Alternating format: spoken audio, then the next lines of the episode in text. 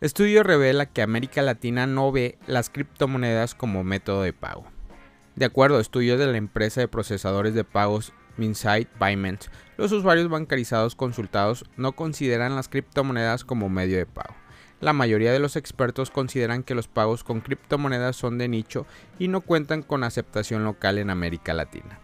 El informe de tendencia en medios de pagos 2023 de la empresa Minsight Payments posee información sobre medios de pagos más utilizados en Europa y América Latina, recopilando datos de países como El Salvador, donde Bitcoin es moneda de curso legal. Hasta el momento no se ha confirmado sus características como moneda.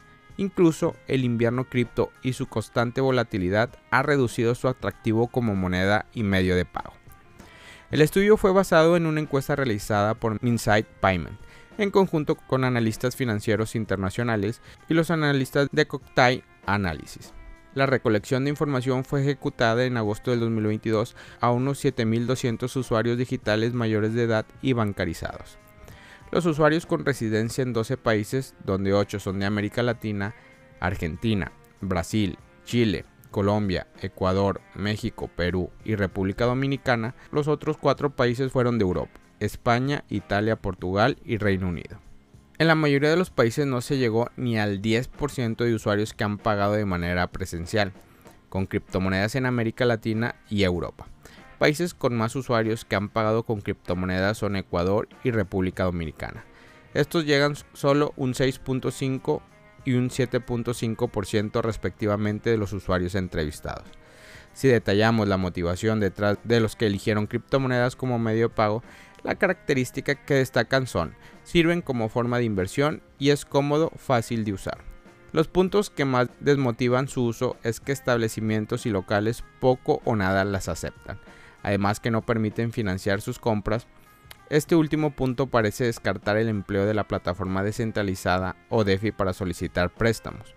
Con respecto a los pagos en línea, la tendencia de pagos con criptomonedas en América Latina se mantiene similar a los pagos presenciales, muy baja.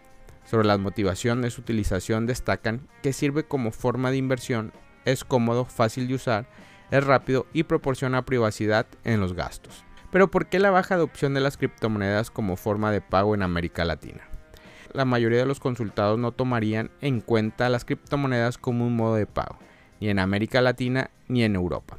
Esto es porque existen otros medios de pagos con mayor beneficio para los usuarios bancarizados. Aún así, se reporta que en el futuro los pagos con criptomonedas podrían imponerse en pago en línea de bajos montos y en comercios en el metaverso. Hasta un tercio de la población consultada considera que la criptomoneda será importante para los pagos en el metaverso con el 72% de los residentes de América Latina consideran a los bancos su entidad financiera de referencia. El reporte asegura que los bancos serán fundamentales para lograr una mayor adopción de las criptomonedas. Incluso destaca que entre uno de cada tres usuarios, los usuarios de criptomonedas han crecido el uso de la tarjeta de débito vinculada a criptomonedas. Esto se debe a que es la manera más sencilla de usar las criptomonedas ante la baja aceptación de los establecimientos. Además, el reporte hace mención de las monedas digitales de bancos centrales.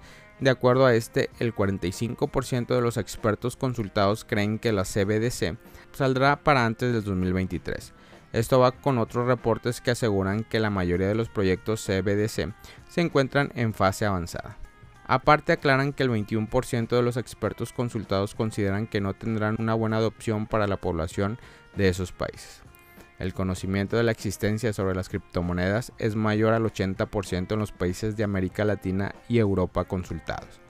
Este resultado es similar al obtenido por la firma Consensus. Este estudio mostraba que el 94% de los argentinos conocen más sobre criptomonedas, similar en Brasil y también generan terreno en México.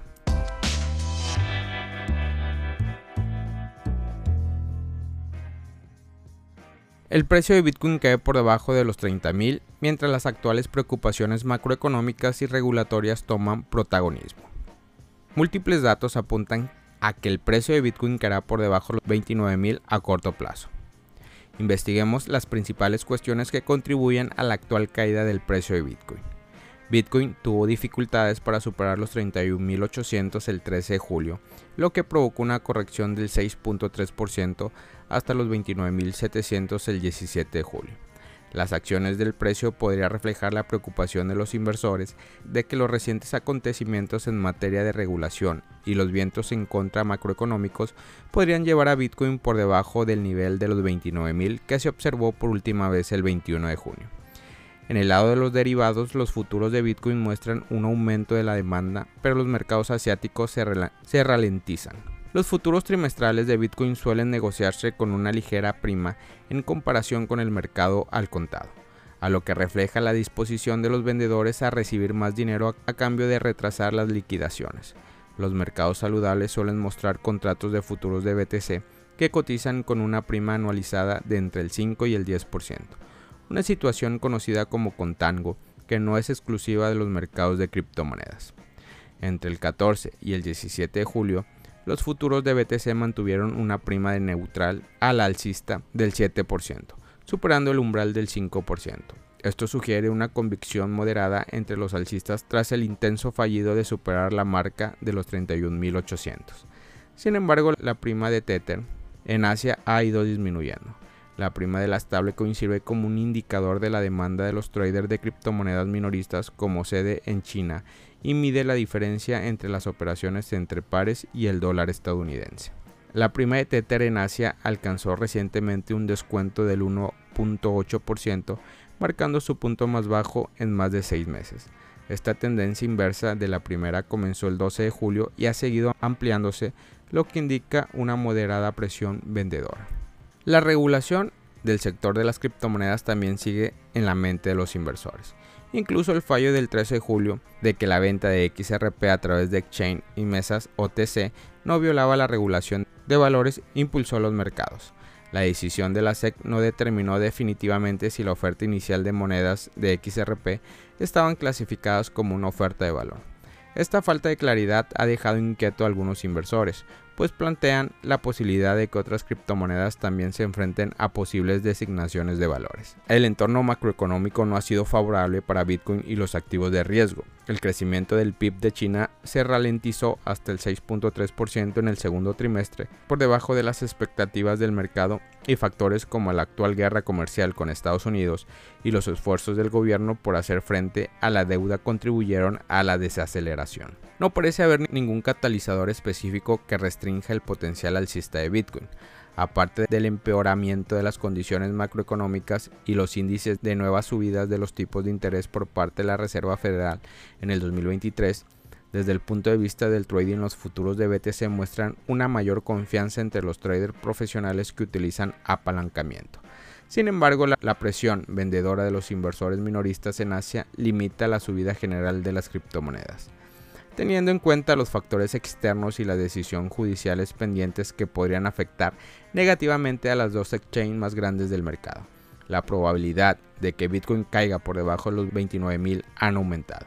Esto crea un escenario favorable para los bajistas, haciendo que la resistencia de 30.000 gane fuerza.